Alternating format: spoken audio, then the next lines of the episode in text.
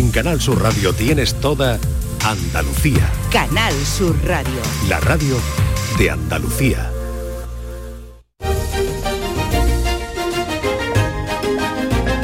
En Canal Sur Radio, Días de Andalucía, con Carmen Rodríguez Garzón. 10 de la mañana y 4 minutos comenzamos ya tercera hora de programa aquí en Días de Andalucía en Canal Sur Radio. Siempre a esta hora damos la bienvenida desde Canal Fiesta Radio. Llega por aquí José Antonio Domínguez, hoy acompañado de Julio Benavente, una revelación en el mundo de la música. Este malagueño fusiona sus influencias del pop con la música urbana y la autenticidad de sus raíces. José Antonio, ¿qué tal? Buenos días. Buenos días, Carmen. Hoy vengo a hablarte de talento andaluz. Es un artista muy joven de nuestra tierra, se llama Julio Benavente. En Canal Fiesta seguimos su carrera musical desde el principio. De hecho, este fue su primer tema. Y el último, ¿cómo se llama? Julio Benavente, buenos, días. Buenos días, se llama Juguetontería. ¿Y de qué va? Cuéntale a los oyentes de Días de Andalucía. Pues mira, este tema eh, me salió un poco como de las canciones estas que tienes dentro que, no lo sabes, pero cuando empiezas a hacerla dices, joder, si es que parecía que, que estaba hecha ya de antes.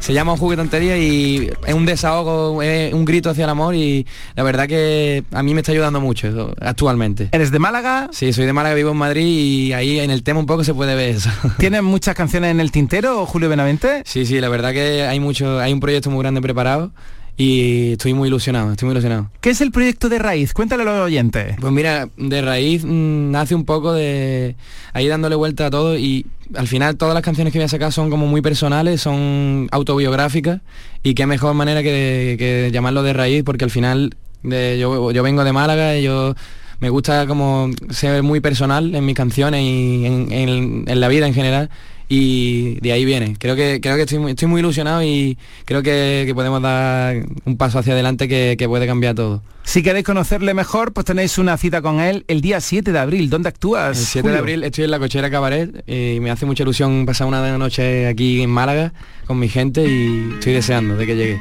Pues desde Málaga para el mundo, ojo, qué tontería. Ahí va Julio Benavente, mucha suerte. Muchas gracias. Cómo se nota el frío aquí fuera de casa, solo por Madrid Río. Ya noto la distancia. Anoche me acosté pensando en el relieve de tu arañazo. Sé que está siendo complicado lo de querernos a largo plazo. Solo quiero tu cuerpo junto a mí, no tener el futuro tan presente. Solo quiero seguir con este amor adolescente. Lo bueno llega cuando llega, ya me cansé de loca oca. Ahora con la música de Canal Fiesta Radio con Julio Benavente, llegamos a las 10 de la mañana y 7 minutos. Enseguida por aquí, Nuria Gaciño. canción, oh, qué tontería pensar qué pasaría si acaba la canción. Yo solo quiero ver tu boca junto a la mía, besarte en la cocina, tentar al desamor. Oh, qué tontería pensar qué pasará, qué más hará. Me falta que controle, tu mirada te delata. Si te suben los colores, por un besito en la cara. Mami, esta movida no está haciendo nada fácil. Hace nada eras un bebé. Y mírate, todo un hombre, con tu trabajo, tus amigos, tu casa. estoy muy, muy orgulloso de ti, hijo mío. Gracias. ¿Puede arreglar la cisterna o...? Tengo que encargar una pieza, pero sí, hijo mío, sí. Por 17 millones de euros uno se hace padre de quien sea. Ya está a la venta el cupón del Extra Día del Padre de la ONCE. El 19 de marzo, 17 millones de euros. Extra Día del Padre de la ONCE. Ahora cualquiera quiere ser padre. A todos los que jugáis a la ONCE, bien jugado. Juega responsablemente y solo si eres mayor de edad.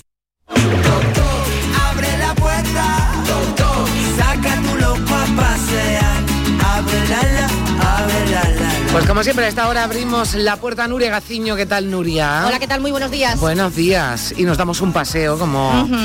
bueno, un paseo. Vamos a hacer un poquito de ejercicio, ¿no? Bueno, un, un poquito de ejercicio, dice. pero un, poquito, dice. Bueno, el, domingo pasado Exacto. se celebró la maratón de Sevilla. Eh, como miembro de la Asociación de Damnificadas, pues Ay, tú eras de las que te enfadas. No, yo no me enfado. Hombre, no me enfado, pero me tuve que ir andando a casa. Así una hiciste un poquito de ejercicio. Una horita. Yo decía, mira, yo eh, digo, he hecho mi cuartito de maratón, lo, hice. No, pero bueno, está bien. Había un ambientazo en Eso es lo más bonito. y a mí me encanta ver gente pues de todo tipo, de todas las edades, más jovencitos, más mayores, que bueno, hacen esto que para mí es completamente una hazaña, en ¿eh? correr 42 kilómetros y medio, una maratón, aguantar y llegar, sea el tiempo que sea, pero me parece de verdad todo un logro. Pues imagínate, si esto te parece un logro, eh, hay otras pruebas por toda Andalucía que merecen muy mucho la pena. Son las trails, las carreras por montaña, eh, que también ya llevan mucho tiempo muy de moda, al igual que la maratón. En Andalucía pues tenemos la suerte de contar con las mejores y con las de más solera.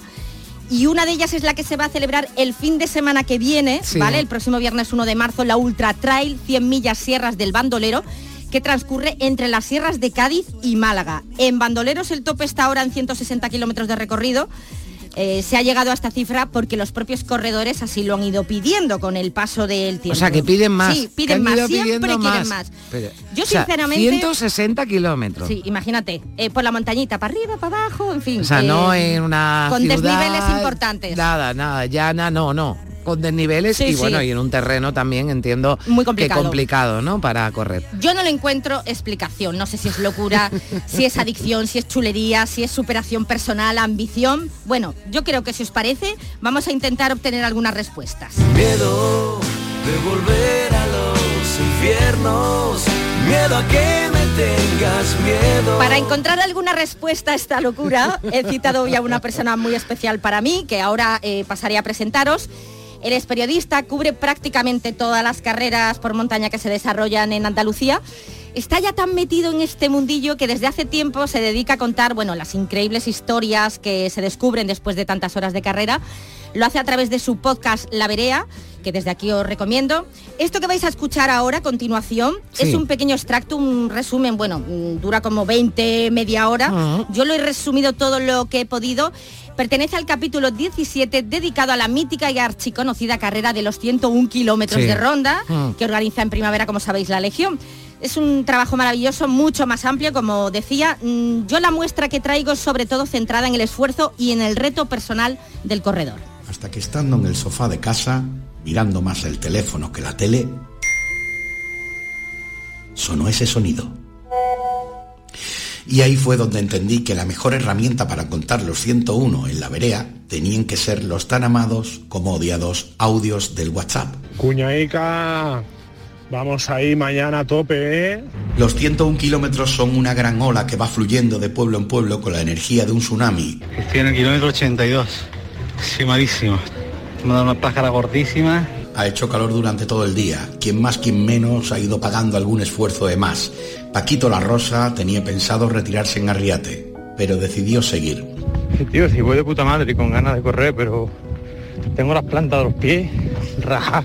Tiene el mataril en el cogote, pero se va contento porque la lesión de rodilla que le ha tenido en jaque los últimos meses ha desaparecido y ha podido correr 60 kilómetros sin dolor. No puedo, tío. He pedido que me busquen porque tengo un flato a la izquierda del, del costado no puedo ni respirar, tío. Miki encuentra en este sonido un motivo para seguir luchando por llegar a meta. Papá, mucho ánimo. Lo vas a conseguir. Ya te queda poco. Te quiero. Pero la noche ha repartido suerte de forma muy desigual.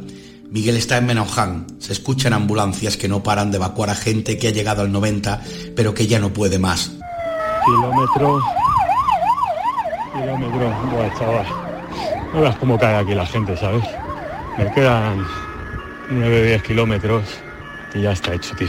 Amanece y empiezan a entrar las últimas unidades en meta. Se cierra y empiezan las dudas por saber qué suerte corrió cada cual. Fran le escribe a Luismi. Él piensa que han sido terceros en equipos. Lo que no sabe es que han sido los ganadores de los 101 kilómetros. Bicharraco, tío, ¿cómo estás? Oye, mis felicitaciones que a posteriori me enteré que quedasteis tercero en equipo. ¿Os acordáis de Elena, la chica que debutaba en ultradistancia y que recibía ánimos de su cuñado Javi? Pues llegó a meta. Y llegó como hay que llegar con resaca 101 era. Primo, que llevo todo el día como con una resa, como con un resacón, vaya. Es una pelea contra uno mismo, una lucha sin cuartel. Los motivos, pues no sé, ven tú, déjate llevar, hazla y cuéntamelo luego.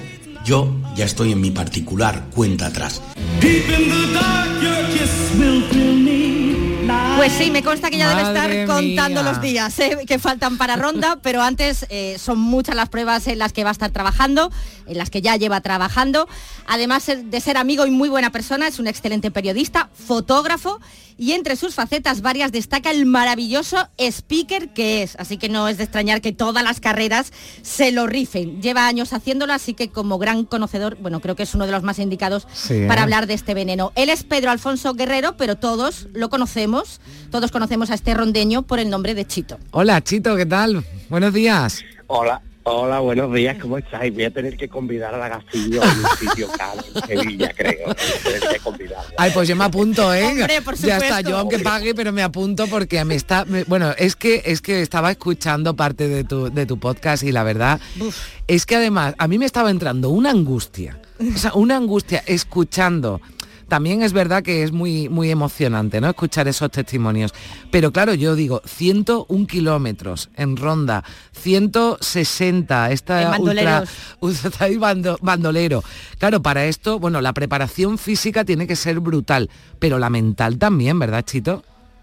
Y esa es la que juega un papel realmente capital a la hora de la verdad, porque la preparación física, bueno, la, pues la tiene prácticamente cualquiera que comparece en una prueba hecha, pero hasta que con la mejor de las preparaciones puedes tener un bache, puede venir el, el- el tío del mazo y decirte, no, tú te vas a sentar en esa piedra y de aquí no te vas a mover en dos horas y cuando te levantes ya va a ser para irte al pueblo, llamar a que te evacúen y, que, y reunirte con tu familia. La preparación mental es absolutamente todo, o sea, estar acostumbrado a recibir esa visita, esa visita.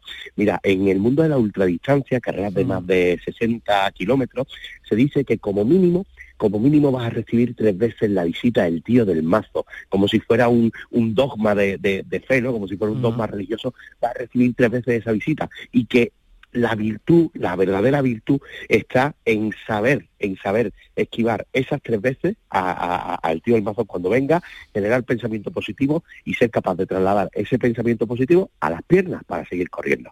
Claro, es que es que además de la preparación mental, después eh, lo que dices tú, que cualquier detallito puede echar al traste la carrera, Claro. toda la preparación, porque es que encima luego te tienes que hidratar bien, que si la comida, comes lo que puedes. Después son dos noches sin dormir, que en la segunda noche empiezan ya a desvariar ¿no? las la, alucinaciones. la pájara, ¿no? Que escuchaba yo a uno de los... es que he llegado con una sí, pájara, sí. resaca, ¿no? Que se decía, o sea, es entiendo que tiene que haber una pérdida de orientación, de... de- de- Bestial. De, todo, ¿no? O sea, en ese momento, porque además en la donde se desarrolla la carrera, ¿no? En la, en la sierra, o sea, no es un entorno urbano, se tienen que encontrar perdidos. A mí, a mí me parece brutal, ¿no? Todo lo que, todo lo que hacen. Es una es una absoluta barbaridad y es lo que decía Nuria que además Nuria eh, yo lo voy a decir porque bueno por nuestro vínculo también viene un poco de eso lo ha vivido en primera persona eh, porque bueno su pareja lo, lo ha hecho y además Manolo entró un 40 horas no sé si fueron un 39 40 horas 38. eh, 38, Vaya, no se te olvida no se te, ol- no se No te se olvida. me olvida. Y mira, pasa, hay una cosa muy curiosa al margen de la, de la, de la pájara física o el bajón mental, que es eh, lo irreal. En la segunda noche, todos los ultrafondistas, la gente que hace ultrafondos, que os sorprendería, os sorprendería de verdad, saber la cantidad de gente en Andalucía que hace ultradistancia. Eh, esa gente en la segunda noche empieza a ver cosas que no son. Sí. A mí me ha llegado un corredor en la meta de bandoleros precisamente, me ha mirado lo- a los ojos diciendo, eres tú, Chito, ¿no?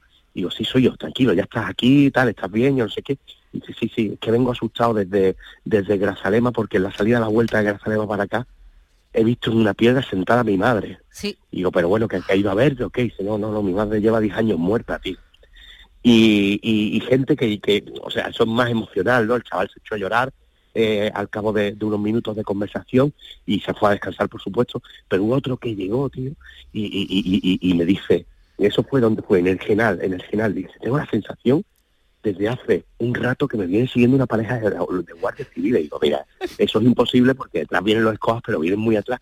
Y yo no, yo he visto a los guardias civiles, pero digo, Dios, mira, ve, pégate una ducha, come algo y acuéstate y mañana ya verás cómo se te olvidan los guardias civiles, la gran vuelta vaya al final y todo. En fin, eh, genera genera mucho negativo esa segunda noche sin dormir, ¿eh? Cuando se trata de carreras de 100 millas o de, o de, o de más de 100 kilómetros, genera mucho negativo y también hay que lidiar con eso. Claro, porque yo, eh, estamos hablando de noches sin dormir. ¿Esto cómo se desarrolla? Claro, porque esto no es como una maratón, ¿no? De la que hablábamos antes, que eh, corres todo el tiempo, sino que, que, hay algún momento, ¿no? En el que, en el que paras, ¿no? ¿no? No lo haces todo del tirón, ¿no? Cuéntanos para los que no tenemos ni idea, Chito. Mira, pues normalmente las carreras estas salen o, o, los claro, se aprovecha el fin de semana, que es cuando la gente pues puede, la mayoría, puede coger libre en el trabajo, estar eh, eh, pues corriendo tantas horas. Entonces, pues mira, por ejemplo, Bandolero sale a las 6 de la tarde. Ellos empiezan mm. a las 6 de la tarde y ahí empiezan el periplo. Por supuesto no se corre durante todo el tiempo, aunque hay gente que corre la mayoría del tiempo. Es decir, los ganadores, los que van a meter bandoleros en, en 21, 22 horas, esos tienen que correr durante mucho tiempo y además por sitios inverosímiles que tú mm. dices, ¿por aquí va corriendo este gachón? O sea, ¿por aquí está bajando corriendo a la velocidad que está corriendo o por aquí está subiendo por una pared pedregosa, sin agarre, sin adherencia y está subiendo a la velocidad que está subiendo y es un verdadero espectáculo. El resto, pues cada uno a su mm. ritmo. En este deporte, por ejemplo, en la maratón de, Sevilla hubo una cosa que, a mí me encantó que hizo el community manager, que fue defender a esa gente que mete la maratón en el tiempo justo, ¿eh? Porque luego hay muchos repartidores de carnet de runner, sobre todo de asfalto, que dicen, no, una maratón en más de cuatro horas, mi, mi, mi, mi, mi, mi, mi, mi. Mentira. una maratón en más de cuatro horas hay que hacerla, ¿eh? Hay que hacerla. Y, y, la gente, pues precisamente eso, en este deporte, pues no es que esté mal visto no correr e ir caminando, sino que es lo normal, lo habitual y, lo que te convierte en ser humano en, en, algunas fases de, de, la carrera. Porque es que tú ves a otros correr casi todo el tiempo y dice, madre mía, pero que es, están hechos de, lata, de chapa. Estos son extraterrestres, ¿no? Casi, ¿no? Porque... A mí me da una cosa y un complejo y digo, bueno, ese muchacho, ¿por qué hace lo que hace? Y, el resto no podemos hacerlo. Eh, es maravilloso y tiene un mérito extraordinario y vamos, y yo quiero romper una lanza también en favor de este deporte. Siempre, históricamente se ha dicho que el ciclismo es un deporte muy sufrido, que lo es, tanto mm. el ciclismo de carretera en ruta como el, el, el de BTT, pero este tío, este, este, este es que va muy despacio, o sea, baja lo que den tus piernas, es muy primitivo, muy primario es, es, es una cosa exagerada y además es muy doloroso, ¿eh? muy doloroso durante la carrera y los días de después, claro. no te quiero ni contar. Em, y además de, mm, bueno, del cansancio que se acumula, de lo de la hidratación, de la comida, en fin, lo importante que es tener en cuenta el tiempo, que eso parece que se nos olvida. Mm. Eh, en el podcast hemos visto que el calor pasó factura en esa prueba de 101 kilómetros de ronda, pero por ejemplo en Bandoleros la edición del 2018 eh, tuvo una cantidad increíble de abandonos por culpa del mal tiempo, muchos corredores con hipotermia y además se tuvo que aplazar la salida que estaba prevista, como nos está contando Chito, para las 6 de la tarde del viernes, se pasó al día siguiente, para el sábado. La verdad que fue mm, eh, un poco peligroso y quiero que escuchéis justo el momento en que Miguel Ángel Pozo, que era eh, por entonces director de Bandoleros en el 2018, informaba a los corredores del aplazamiento de la salida de la prueba para el día siguiente y también de la opinión de algunos de ellos. Lo fácil sería suspender la carrera en este momento y cada uno que se vaya para su casa. Entonces hemos tomado la decisión del que quiera Mañana, del que quiera no, la salida será mañana por la mañana a las 10 de la mañana y se mantiene el mismo recorrido hasta Montejaque y vuelta porque Ronda no se puede llegar. Que mañana vemos que el río ha bajado de Ronda, llegaríamos a Ronda. Los tiempos de corte, no preocuparse. Hasta las 4, hasta las 5 de la tarde, que no hay problema. Yo creo que es por vuestra seguridad y por la de nosotros. La habían suspendido y tenían razones de sobre para ello puede ser hubiera echado todo el mundo encima porque la suspensión no implica devolución de dinero ni nada de, ello. Sin embargo, optaron por continuado dándonos la oportunidad a los corredores que en el fondo queríamos correr. Cuando tú te inscribes a Bandolero sabes que eh, las malas condiciones son algo que puede aparecer en cualquier momento. En fin, para mí Bandolero es una carrera especial y, y sí, deja huella. Lo que puedo decir es que la noche del sábado fue tan teca el agua, el viento, el frío, hace una carrera de supervivencia. Tras 22 horas aproximadamente debe estar soportando agua, frío y barro, pues se te queda una sensación agridulce, pues escasamente a 11 kilómetros estaba el arco de meta y era muy factible el poder haber llegado. Yo, por ejemplo, lo que sí haría es poner un filtro a la hora de inscribirse, que no cualquiera se pueda inscribir en este tipo de carreras, sino que se pueden inscribir corredores que hayan, que hayan corrido pruebas parecidas. De este modo, pues se evitaría que la la gente a lo mejor que no está lo suficientemente preparada, tanto física como mentalmente. Sentiremos las Hombre, lo del filtro está muy bien, pero claro, Ya. ¿qué filtro? ¿Qué filtro pones, verdad, Chito? Claro. Claro, es complicado. Se hace muchas carreras, se pide una, una haber terminado, por ejemplo, si vas a hacer una carrera de 100, haber terminado una maratón de montaña en X tiempo. Pero es un tema complicado. De todas maneras, sí existe un filtro. Existe un filtro y es un filtro durante la propia carrera. Es decir, tú tienes tiempos de corte en los que tienes que estar en un punto. Es decir, tú, por ejemplo, me lo invento, ¿eh? porque no me sé de memoria los de Sí. bandolero. Eh, tú en, en cinco horas tienes que estar, o en seis horas tienes que estar en Grazalema. El que no esté en seis horas en ese punto, ese pues se le pide el dorsal, se le retira el dorsal y está fuera de carrera y se tiene que retirar de, de- de la misma. Existe ese filtro. Pero claro, hay gente que va al límite con Mm. esos tiempos justitos, justitos, justitos, y va pasando, va pasando, y son la gente que lo pasa mal. Desde luego el bandolero del 18 que han narrado ahí algunos algunos deportistas, eh, algunos me suena, ¿eh? Algunos me Sí, suena. ¿verdad? Eh, que yo, el que, eh, eh, eh, como decía el poema, ¿no? Es amor, quien lo probó lo sabe, Eh, aquello fue bandolero y el que lo probó lo sabe y se va a acordar toda su puñetera vida. Además de verdad. fue así, porque si tiene... ay, gaciño, ay. Si tiene una cosa la sierra de, de, de Grazalema, es que, es que cuando se, se pone se pone la cosa fea en la Sierra de Grazalema y en la Sierra del Íbar, ¿eh? que es una de las grandes olvidadas también del, del Parque Natural. Eh, cuando se pone la cosa flamenca de, de meteo, eh, con eso hay que bregar. Y fíjate que en este deporte está bien visto. Tú vas a un partido de fútbol y el futbolista pues no quiere que llueva o en una carrera de ciclismo. En montaña, el que es montañero, montañero, montañero, federado de carnet de, de- de- de- de los tiempos de, de cuando fulano era corneta, eh, ese quiere que llueva. Si llueve, que llueva. A mí me Esos viene son bien, obstáculos que les vienen bien, esos son Retos. retos, ¿no? Que todavía tienen que... Pero, pero bueno, claro, para el resto de los mortales eh, esto nos parece una barbaridad y, y bueno, sí, dinos, Chito, que nos vamos ya. sin ir más lejos, sin ir más lejos para la familia es una puñeta, ¿no? Porque a lo Ya. mejor eh, va tu familia acompañándote eh, de un sitio a otro, está lloviendo, no puedes tener a los niños fuera jugando en un parque mientras llega o, o papá o mamá. No. Entonces, para la familia que va siguiendo la prueba es una puñeta. Sí. Pero el que es montañero, eso, eso le gusta. Y hay un- uno de los testimonios, ha dicho una cosa muy interesante, muy buena y que de alguna manera resume perfectamente qué es este deporte. En algunos casos es supervivencia. Exacto. Es, es no rendirte ante todo lo malo que te viene una vez, te viene otra vez. Y es una escuela de vida para la gente. Esto es, mm, son retos personales. La gente, hay gente que, que, te- que tú hablas con ellos y ha experimentado un crecimiento personal tremendo. Y el, y el, y el rol, y otro de los roles curiosísimos que tiene este deporte, y no lo sabe nadie, es el psicológico. Eh, hay gente que, que cuelga la foto eh, en, en, pues, en la cima de yo no sé qué montaña, te lo pone ahí en story de Instagram eh, charlando con el psicólogo. Wow. Y, y- y bueno, Claro, es que hablábamos antes de la, de la preparación mental que requiere esta carrera, pero yo creo que está bien terminar con la cura también, ¿no? Mental que supone para muchos, pues eh, superar, ¿no? Un reto de ese tipo y de esa y de esa Es bonito, ¿eh? aunque hayamos contado una Bueno, parte dura, es muy bonito. no, bueno, pero hombre, es bonito, pero porque a quien lo hace le parece bonito la dureza, ¿no? Y la y, y todo lo extremo, ¿no? Que tiene que tienen esta estas carreras. Chito, ha sido un placer. Eh, bueno, pues otro día también hablaremos y seguiremos hablando porque a mí esto me, me- me resulta apasionante aunque me veo completamente incapaz de hacer ni siquiera el un kilómetro de, de los 101 de, de ronda. Chito, gracias por estar con nosotros. Un abrazo. El placer ha sido mío, Adiós. un beso para todos Adiós. gracias por invitarme. Gracias. Bueno, Nuria como sufridora, como tú un poquito como, como la, mujer del torero, ¿no? Prácticamente. Mira, yo como ahora no puedo correr por el rollo este de la cadera que la tengo muy chunga, yo prefiero cantar y bailar. Cantar y bailar. Bajo la lluvia, si Pues acaso. ojalá, ojalá bajo la lluvia, que eso sí que hace falta. Yo lo siento.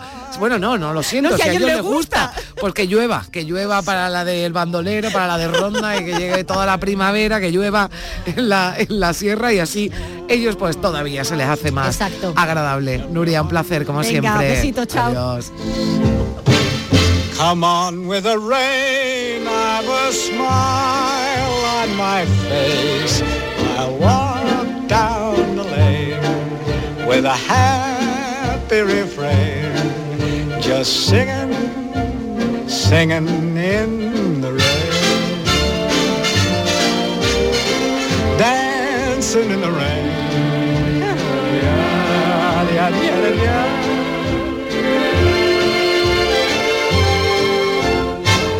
I'm happy again.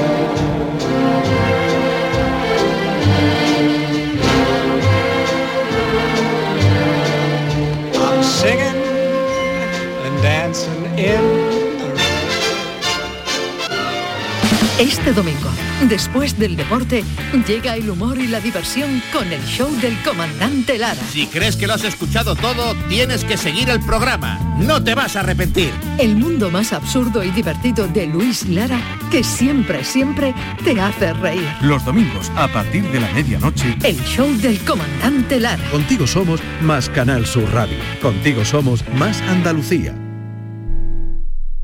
Guerrilleros, tapicería y colchonería en Utrera, a precios de fábrica. Cheslong de 3 metros con asientos extraíbles, cabezales reclinables, canapé, dos puff, cojines decorativos de regalo y telas antimanchas a elegir. Antes 899 euros y ahora solo 499 euros. Sí, sí, has escuchado bien, 499 euros. Y por un euro más televisor LED de 32 pulgadas de regalo. Estamos en Utrera, carretera Carmona número 15 en Utrera, Sevilla. Entregas en 48 horas.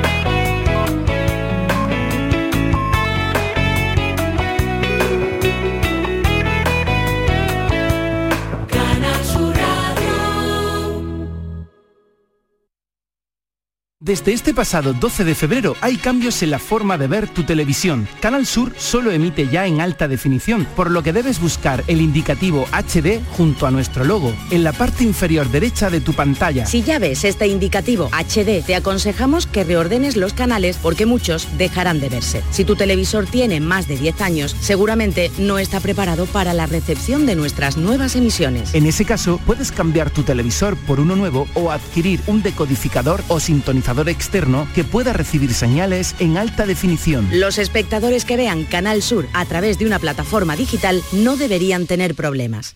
Se ha derramado el tiempo sobre el álbum que guardé y muchas de mis vidas han perdido nitidez. Los primeros disfraces, los retratos de niñez. 10 de la mañana y 31 minutos tenemos, eh, lo anunciábamos al principio, a una escritora muy joven, pero que es todo un fenómeno y no solo literario. Es una poeta que llena espacios como el Wizzing Center de Madrid o teatros al otro lado del charco. Su primera novela, Días sin ti, se llevó el premio Biblioteca Breve en 2019. Ahora se atreve, y ahora entenderán por qué lo digo, con su segundo libro, su segunda novela, mejor dicho, Las vulnerabilidades. Elvira Sastre, ¿qué tal? Muy buenos días. Hola, buenos días. ¿qué tal? ¿Cómo Gracias, gracias por acompañarnos. Es un libro, No, este, este de las vulnerabilidades, es un libro de ficción, pero Elvira tiene mucho de verdad, de, de realidad, de un episodio que te ocurre a ti, ¿verdad? Cuéntanos. Sí, está pues basado en una experiencia real que pasó ya hace unos cuantos años y que nada, pues con ciertos tintes narrativos y de ficción, pues se ha convertido en, en esta historia y en esta novela. Mm. Bueno, de esa historia que nace, construyes las vulnerabilidades, un libro de suspense psicológico en el que, sin adelantar nada ni decir nada más, nadie es lo que, lo que parece. Pero yo decía que te atreves, que es un proyecto arriesgado, entiéndeme el término, para quien ha conseguido Sí. algo muy complicado, ¿no? Que es conectar con un público joven a través de la, de la poesía. Este libro nada tiene que ver, ¿no? Con lo que has hecho hasta ahora, aunque supongo que todo lo que, la- que lo que te ha pasado lo, lo ha hecho posible. Sí, yo mm, quiero creer que toda, vamos, y, y eso, eso hago, que toda mi obra está tocada por lo mismo, ¿no? Que al final es pues que todo lo que yo escribo lo hago siempre desde una honestidad muy clara que, que intento dejar en mis libros, pero es verdad que bueno, que no es un libro no es un libro fácil, eh, ni para mí ni para el lector. Creo que es un libro que requiere sus tiempos y, y no se parece nada a lo que haya escrito antes, pero tampoco concibo la escritura de otra manera, ¿no? Lo suyo sería ir escribiendo cosas diferentes Mm. e ir explorando nuevos territorios. Bueno, que tampoco es muy habitual, ¿no? Porque hay escritores que se mantienen una línea, sobre todo si tienen éxito, ¿no? Como, como es tu caso con la poesía, pero me da a mí la sensación, ¿no? Que, que, que eres una inconformista, que, que querías, ¿no? que quieres probar cosas nuevas y que todavía, pues seguramente tienes mucho que, que decir, ¿no? En la, en la literatura. En la presentación del libro, Elvira, en el, en el espacio Telefónica de Madrid, eh, yo te escuchaba decir que era una novela para una doble lectura, ¿no? Y que la, eh, que la segunda además podías encontrar otra, otra historia. Explícanos. Sí, para mí tiene un poco como esta cosa, no sé si como interactiva, ¿no? Porque al final es una historia, es, una, es un libro que está lleno de muchas cosas y me meto en muchos temas, hago muchas reflexiones eh, a la vez que está pasando la historia que está transcurriendo en un contexto determinado. Entonces eso hace que la leas de una manera, que, que partas con unas ideas y quizá cuando la acabes tengas otras y si la vuelves a leer, pues percibas cosas eh, de esos elementos del thriller o de lo, como lo queramos llamar, que de pronto pues las veas de otra manera, ¿no? Y eso, eso me parece bastante interesante porque hace que el libro pues tenga, tenga más vida. Sí, hay que encuadrarlo, ¿no? Digamos, cuando, cuando eh, bueno, pues sale a la venta, ¿no? Una, una novela, pues encuadra. Esto es un libro de suspense, ¿no? Psicológico, un thriller, Sí. decías tú, ¿no? Pero, eh, pero claro, porque hay que encuadrarlo, digamos, en un género. Pero tú cómo definirías este, este libro, Elvira? Para mí no sé si es tanto un thriller, aunque sí que tiene los elementos y entiendo de dónde viene, de dónde viene esa clasificación. Tiene unos elementos de misterio, tiene una historia que transcurre, tiene ciertas cosas que van pasando. Pero es verdad que yo, por lo menos desde mi punto de vista y como lo he visto y lo he ido conformando, para mí tiene unos tintes claros de autoficción, que además es, es un género que he estado leyendo mucho durante Mm. todo este tiempo. Y luego creo que tienen incluso, te diría, más peso las partes más existencialistas, quizá más reflexivas, más ensayísticas incluso, que es en unas partes en las que yo me he querido detener mucho y darles protagonismo también. Claro, de ahí esa doble lectura, ¿no? Que recomiendas, yo entiendo primero porque eh, decía Macarena Berlín, ¿no? Que estaba contigo en esa presentación en el espacio telefónica, eh, que es de esas novelas devorables, ¿no? De las que te quedas con, con ganas una vez que las terminas, pero quizás en ese primer momento, ¿no? Te centras en la historia, en la trama, ¿no? Que tiene el libro Sí. y esa segunda lectura sí nos puede llevar a eso que decías, ¿no? A, a ese, a ese existencialismo también, ¿no? Que tiene esa dependencia, ¿no? Que hay entre las dos protagonistas y, y decimos que tampoco decimos mucho más, pero que parte de, de una historia que te, que te ocurre a ti realmente. Yo voy a leer un poquito, ¿no? Un fragmentito de, de- de tu libro con tu, con tu permiso, ¿no? Pero, pero em, sí, eh, hay un- una parte, ¿no? Que dices, eh, sus dedos son huesos afilados que se clavan en mi carne. Me hace daño, no puedo evitarlo, pero tampoco puedo dejar de abrazarla. Me fijo en ella, lo poco que me permite la luz que me pidió que dejáramos encendida antes de dormir. Debajo de sus párpados finos y violáceos, sus ojos cabalgan con desenfreno. Se mueven tanto que es difícil saber si están en este o en otro mundo, pero creo que prefiero no saberlo. Ahí dentro están sucediendo cosas terribles. ¿Qué nos puedes contar de esas cosas terribles que están sucediendo, que le suceden a una de las protagonistas, ¿no? A Sara en este caso.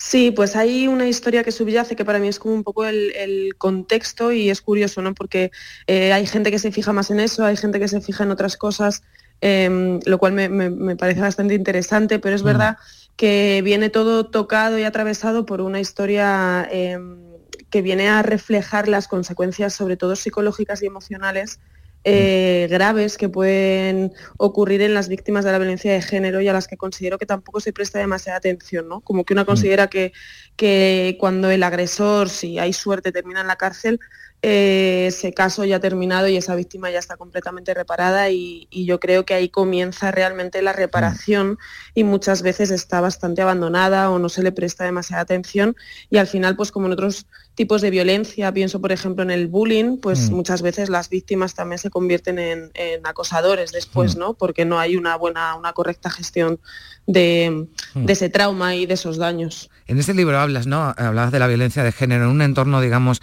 digital, bueno, en el que tenemos, ¿no? En el de las nuevas tecnologías, porque Sí. una de las protagonistas, eh, Sara, lo sufre, ¿no? De los abusos, de los delitos, ¿no? Porque hay que llamarlo así, que se cometen en Internet. Tu experiencia, Elvira, tu relación con las redes sociales, ¿cómo, cómo te ha servido para este libro, ¿no? Aunque eh, decíamos al principio que te llegaba eh, esta historia, porque somos desde luego, ¿no? Más vulnerables y sin embargo también un poco más kamikazes. Sí, bueno, justo esa parte del principio de que cuento que participo en una campaña eh, de la Agencia de Protección de Datos, que es cierto, y eso se lo traslada al personaje que tiene mi mismo nombre, eh, pues también, bueno, quien lo haya leído, quien haya leído ese principio, eh, verá pues esas consecuencias de las redes sociales a veces cuando no hay límites, ¿no? Y te puede llegar cualquier cosa en cualquier momento y tú no estás exento ni exenta de, de que eso te entre y empieza a formar parte de tu vida historias de personas que realmente no conoces y que no sabes nada de ellas, ¿no? Entonces, bueno, es un mundo difuso, que hay poco control y que si nadie, si los encargados no le ponen ese control, pues quizá deberíamos ser nosotros quienes vayamos ahí con un poquito más de tiento. Cuando escribes, eh, Elvira, escribes, eh, o, eh, has escrito esta novela, también la, la primera ese día sin ti, cuando, cuando escribes poesía, ¿tú piensas a qué tipo de lector te diriges? No, porque principalmente me dirijo a mí misma normalmente. O sea, escribo por, por una necesidad propia, siempre, siempre lo he dicho y, y lo confirmo con cada libro. Em, por eso voy con- a mis tiempos y con mis ritmos y, y cuando siento esa necesidad y sobre todo cuando siento que tengo algo nuevo que contar. Entonces, realmente a quien me dirijo es a mí. Lo que pasa es que, bueno, tengo suerte porque mucha Ujú. parte de mi público va creciendo conmigo y, mm, y mucha otra abierta también, pues se va incorporando y tiene esa sensibilidad como para lo que, lo que le cuenta a otro le interpele también a uno, ¿no? Entonces así es, es sencillo conectar, es algo que tiene sobre todo la poesía, que, que es un género que consigue todo esto. Alguien dijo una vez que hay que escribir un libro, tener un hijo y plantar un árbol. Y yo quiero escribirte a ti bajo la sombra del nieto de este roble y tus huesos que chocan como placas tectónicas y eso que ves son las estrellas, se ven porque en este lugar nuevo se ve el horizonte desde cualquier punto y todo empieza de nuevo y tú empiezas de nuevo y yo empiezo de nuevo y tus huesos que chocan como placas tectónicas y la tierra que empieza de nuevo. Qué maravilla, Elvira, porque a ti no solo te leen, te escuchan, van a verte, ¿no? ¿Cómo consigues, cómo has conseguido esa conexión, ¿no? A través de la, de la poesía con ese gran público que te sigue. Bueno, pues con mucho trabajo, con mucha fe en lo que hacemos, rodeada de gente que cree en mí, porque esto tampoco es tan idílico, ¿no? Hay muchas veces que, ni yo misma me veo capaz de hacer esto y ahí es donde entra la gente que, está conmigo y que forma parte de mi vida y de mi trabajo, que consigue que yo haga este tipo de cosas y sobre todo pues por también una, una fe y una creencia de, de la gente en que esto pues es, es bonito, ¿no? Sí que nos pasa que como quizá en España todavía, aunque yo lleve ya años con esto, pero todavía a un nivel más general no haya una educación en, en ir a un teatro a escuchar un recital de poesía musicado, eh, es verdad que sí que conseguimos eso en la gente cuando sale, ¿no? Y viene y, y se sorprende y dices que ha sido como un viaje, ¿no? Espectacular, sobre todo emocional, y se sienten comprendidos, mucha gente viene sola también. Entonces se crean cosas muy bonitas. Pues sí, cosas muy bonitas como las que hace Elvira Sastre, que escribe novelas, eh, poesía, como decimos, va de gira también por teatros y eres traductora, ¿verdad, Elvira? Y traduces, por ejemplo, estamos escuchando de, de fondo a Vetusta Morla, ¿no? Ha traducido al inglés, ¿no? Las letras de, de- de sus canciones. Sí, quisieron contar conmigo para, para traducir eh, uno de sus discos y poder Mm. presentarlo fuera de España y demás, y la verdad que fue todo, fue todo un reto. Bueno, pues ya lo ven, una mujer muy completa que viene con las vulnerabilidades, con esta novela que requiere, y así lo recomiendo a la propia autora, una doble lectura y que hoy hemos traído aquí a Días de Andalucía en Canal Sur Radio. Elvira, muchas gracias y que vaya todo muy bien. Muchísimas gracias. Gracias, Gracias a adiós, ti. Que tengas adiós. buen día. Chao.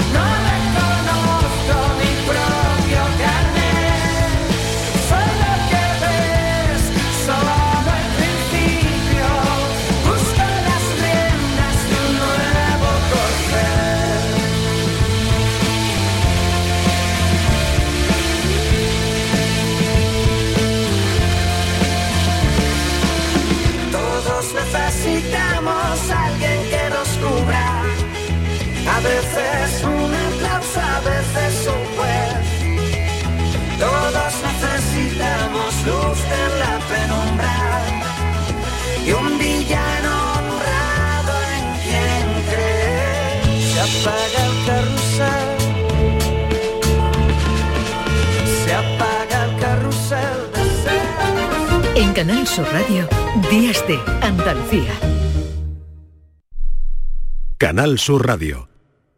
Hace 20 años, la única inteligencia que había era la natural. Las redes sociales se hacían de boca a boca. E IKEA Sevilla abría sus puertas por primera vez. 20 años dan para muchas novedades. Y ahora toca celebrarlo por todo lo alto. Ven a IKEA Sevilla y disfruta de todas las novedades y mucho más. Este lunes desde la 1 y 5 de la tarde, la tertulia de la jugada de Sevilla te llega desde el restaurante Hummo, de Clandestine Grill Company, con la última hora de tu equipo y el análisis con los protagonistas. La brasa más canalla de Sevilla se cocina al carbón en San Bernardo. Restaurante Hummo, de Clandestine Grill Company, en calle Juan de Mata Carriazo número 4. El sábado ya tienes plan.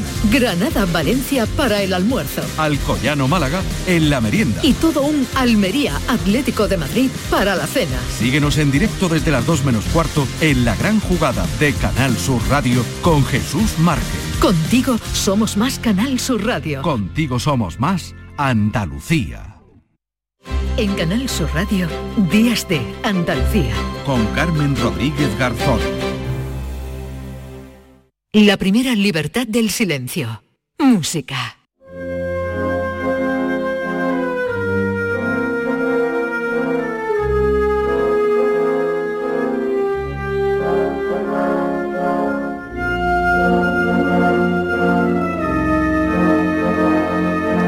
Once menos cuarto de la mañana, con buena música, como siempre, deseando aprender del maestro. Recibimos a José Manuel Gil de Galvez. ¿Qué tal? Muy buenos días.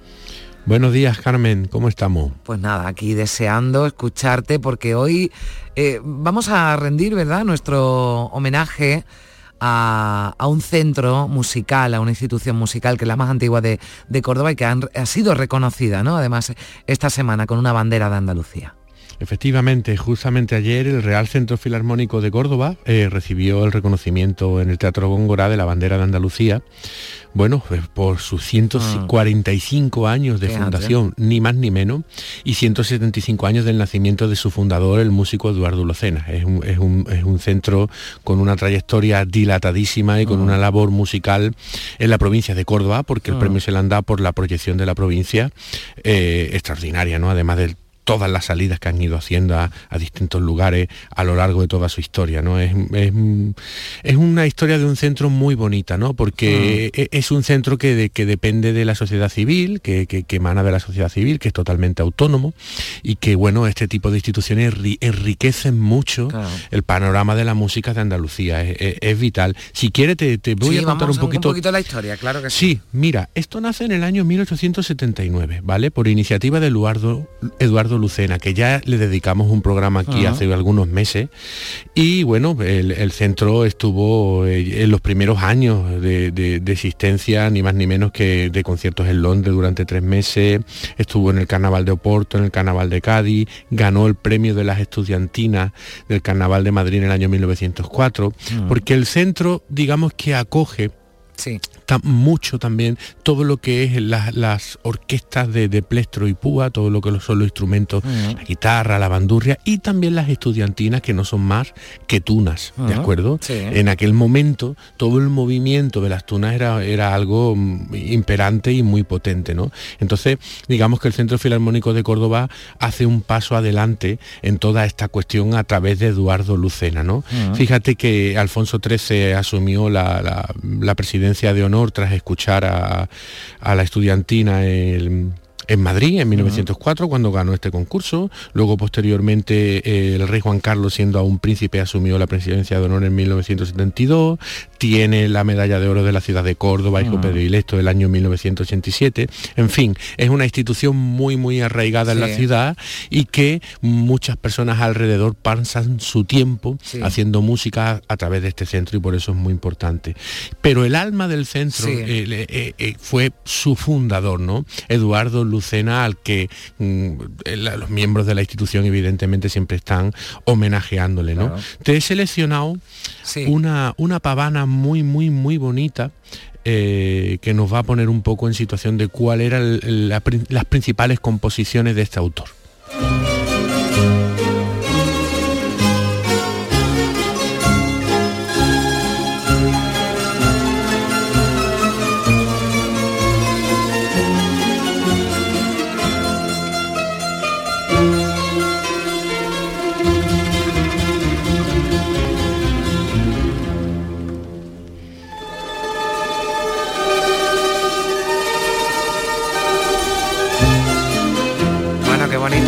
Suena esto, ¿no? Yo creo que hay mucha mezcla. A mí esto me recuerda muchas cosas, ¿verdad? claro que sí, claro que sí. Eh, eh, y además son tradiciones que no se deben de perder y que todavía continúan muy arraigadas en ciertos sitios de Andalucía, ¿no? esta, esta, manera de, trabajar, de estudiar y de dar a conocer todo lo que son piezas a través de, orquestas de, pulso y púa, ¿no? que es una maravilla. ¿eh? Es una tradición muy nuestra. ¿eh? Y por eso este premio me parece que es súper, súper, eh, que viene en su sitio porque hay que fomentarla y tratar, ¿por qué no?, de, llevarla más, ¿no? Conservar, ¿no? Las tradiciones, porque no, no desecharlas, esto claro, conservarlas, claro.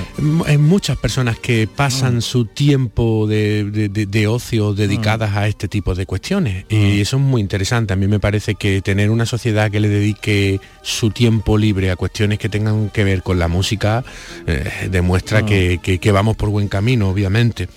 Bueno, eh, Carmen, fíjate que eh, por contarte un poquito avatares de la institución, estas instituciones normalmente, esta tipología de instituciones, pues siempre dependen, obviamente, de las personas que están detrás de ella, ¿no? Entonces hay momentos que pasan por avatares más, más difíciles. Por ejemplo, el lógico, justamente después de la guerra civil, pues fue un mm. momento difícil para la institución, se tuvo que integrar en, la obra sindical Educación y Descanso en el año 1943 para que aquello tuviera todavía un poco de vida.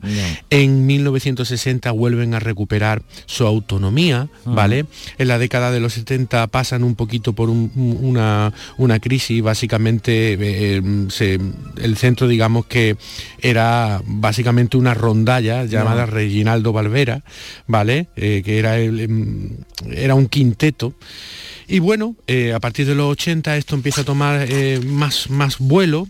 Y en la actualidad, pues bueno, el centro goza de una muy buena salud y sobre todo tiene un archivo, un archivo musical que a día de hoy es un tesoro, porque una institución con tanto tiempo, claro, que ha logrado Mm, salvar un montón de documentación y de partituras, hoy día es un auténtico tesoro. Para los estudiosos entiendo, ¿no? Para los que eh, eh, estudiáis la música, investigáis, ¿no? Tiene, claro, se tiene que encontrar allí tesoros, ¿no? Seguro. Sí, sí, sí, mm. sí, sí, sí. Y, estamos faltos de archivos de esa tipología en Andalucía, ¿no? Mm. Pero nos lo va a contar eh, Rafael Asensio González, que se le conoce como Chencho, que es el archivero de la institución. A día de hoy podemos decir que el centro está viviendo un buen momento. Eh, son tres subsecciones que están en activo, la sección de coro, que está formada por unas 45 personas, la sección de rondalla, unos 25 componentes, y luego está la sección de ronda, eh, el grupo de La Piña de la Lira, que tengo el honor yo de, dirigir, que es la sección de, serenata. Y también hay que decir que es muy importante en el centro, probablemente eh, es lo que identifica el centro, es su, archivo, no es una sección, pero bueno, es, su historia y es su, legado mm. eh, a, Córdoba. ¿no? Eh, estamos hablando de que hay un, archivo en el que puede visitarse la historia de Córdoba desde el siglo XIX, XX y XXI, lo que llamamos de XXI, que hay un archivo musical que tiene más de 1.500 obras, que es el refugio donde se guarda y custodia la música popular cordobesa y al que tienen acceso los, investigadores. la historia, muchas ¿eh? veces que yo estaba escuchando ¿no? a, a Chencho, a Rafael Asencio, y digo, bueno, pues eh, es un poquito, ¿verdad? Lo que, lo que hacemos aquí cada, cada sábado contigo, José Manuel, que es contar la historia de los compositores, pero mm, al final contamos historia, ¿no? Y contamos la historia de Andalucía, claro. Sí, y la sí. música también forma parte de la historia, de las costumbres, de cómo era la sociedad, ¿no? Que nos dice mucho también de cómo era esa, esa Córdoba, ¿no? De, de principios del, del siglo XX. Efectivamente, fíjate que por aquí ha pasado Eduardo Lucena, Ah. eh, eh, ha pasado también la música de Martínez Riquer, que ahora vamos a oír Sí. otro poquito, todos músicos cordobeses y, y- y vamos a seguir prodigándonos en Claro. esta línea, obviamente, porque el archivo, bueno, pues tiene, tiene partituras del propio Lucena, de Ramón Medina, José Molina León, Mar- y, Martínez Riquer y muchísimos otros. Eh, es, es importante es la conservación de, es- de esa tipología de música popular, pero también, evidentemente, la música clásica que está ahí, la música clásica de los grandes compositores de Córdoba, mucha de ella está en ese archivo y además el propio Centro de Documentación Musical de Andalucía, pues bueno, eh, eh, eh, dice que es uno de los archivos musicales más importantes de nuestra comunidad autónoma. Por tanto, el trabajo que están haciendo eh, de, de- de preservación, Rafael, es, muy, es muy loable. Fíjate, vamos a escuchar una de las piezas que está en ese archivo, que es el Capricho Andaluz de Martínez Riquer.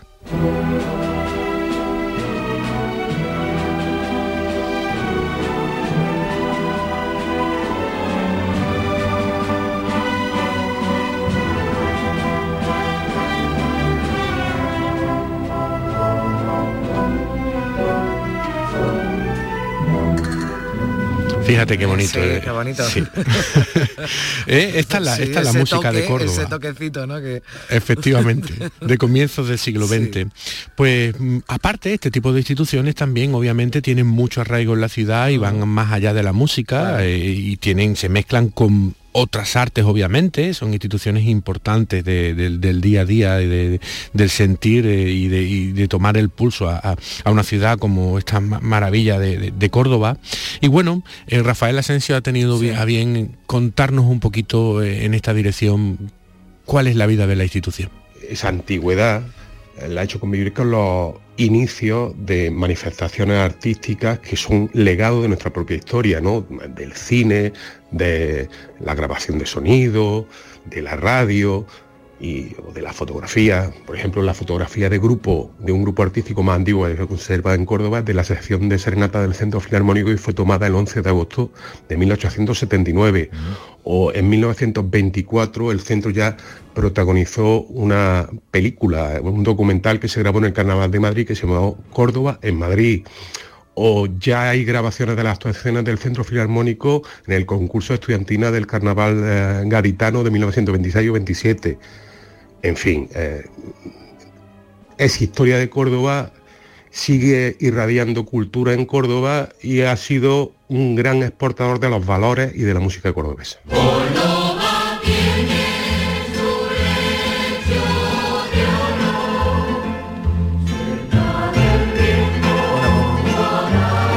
Un poco, José Manuel, la línea de la que hablábamos, ¿no? De esa Sí. vinculación y de esa eh, unión ¿no? indivisible con la, con la historia, ¿no? Y con la evolución también de, de Córdoba. ¿Qué estamos escuchando ahora? Pues mira, estamos escuchando a Ramón Medina, Serenata a la Mezquita. Vamos a decirle a Zapi que le dé un poquito de, de volumen.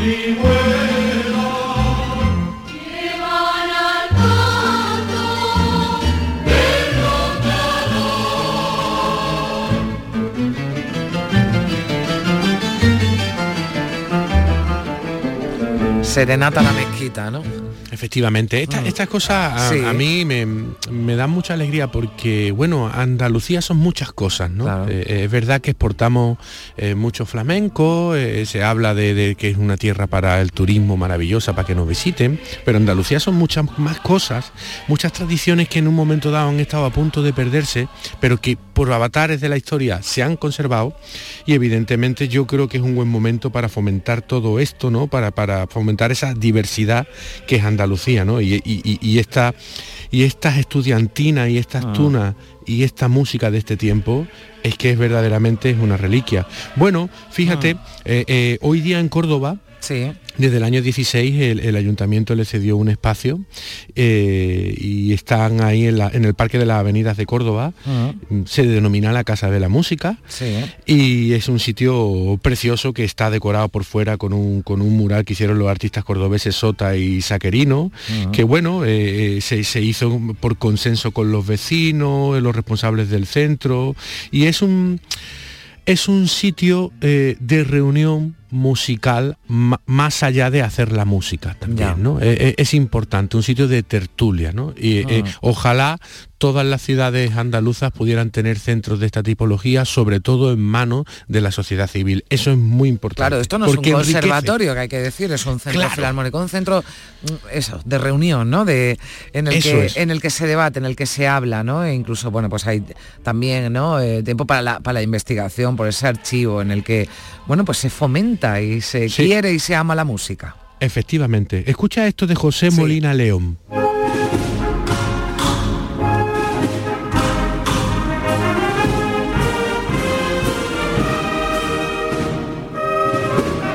Que ya se está acercando Sí. la Semana Santa, pues bueno, Esto sí, otro autor de Córdoba, importante. Semana Santa. Y Nos con que- mucha relación con el centro, Carmen. Nos queda un minutito, ¿no? Y tenemos Mira, alguna, sencillamente, alguna más para despedir. darle la enhorabuena al presidente, a Manuel. Silva Pérez, eh, a todo su equipo directivo por el trabajo que hacen y que sigan con fortaleza mirando al futuro y para adelante porque Andalucía los necesita. Y bueno, te he elegido una pieza muy bonita que es J y Olé de Eduardo Lucena, que esto es una maravilla. A ver, un poquito.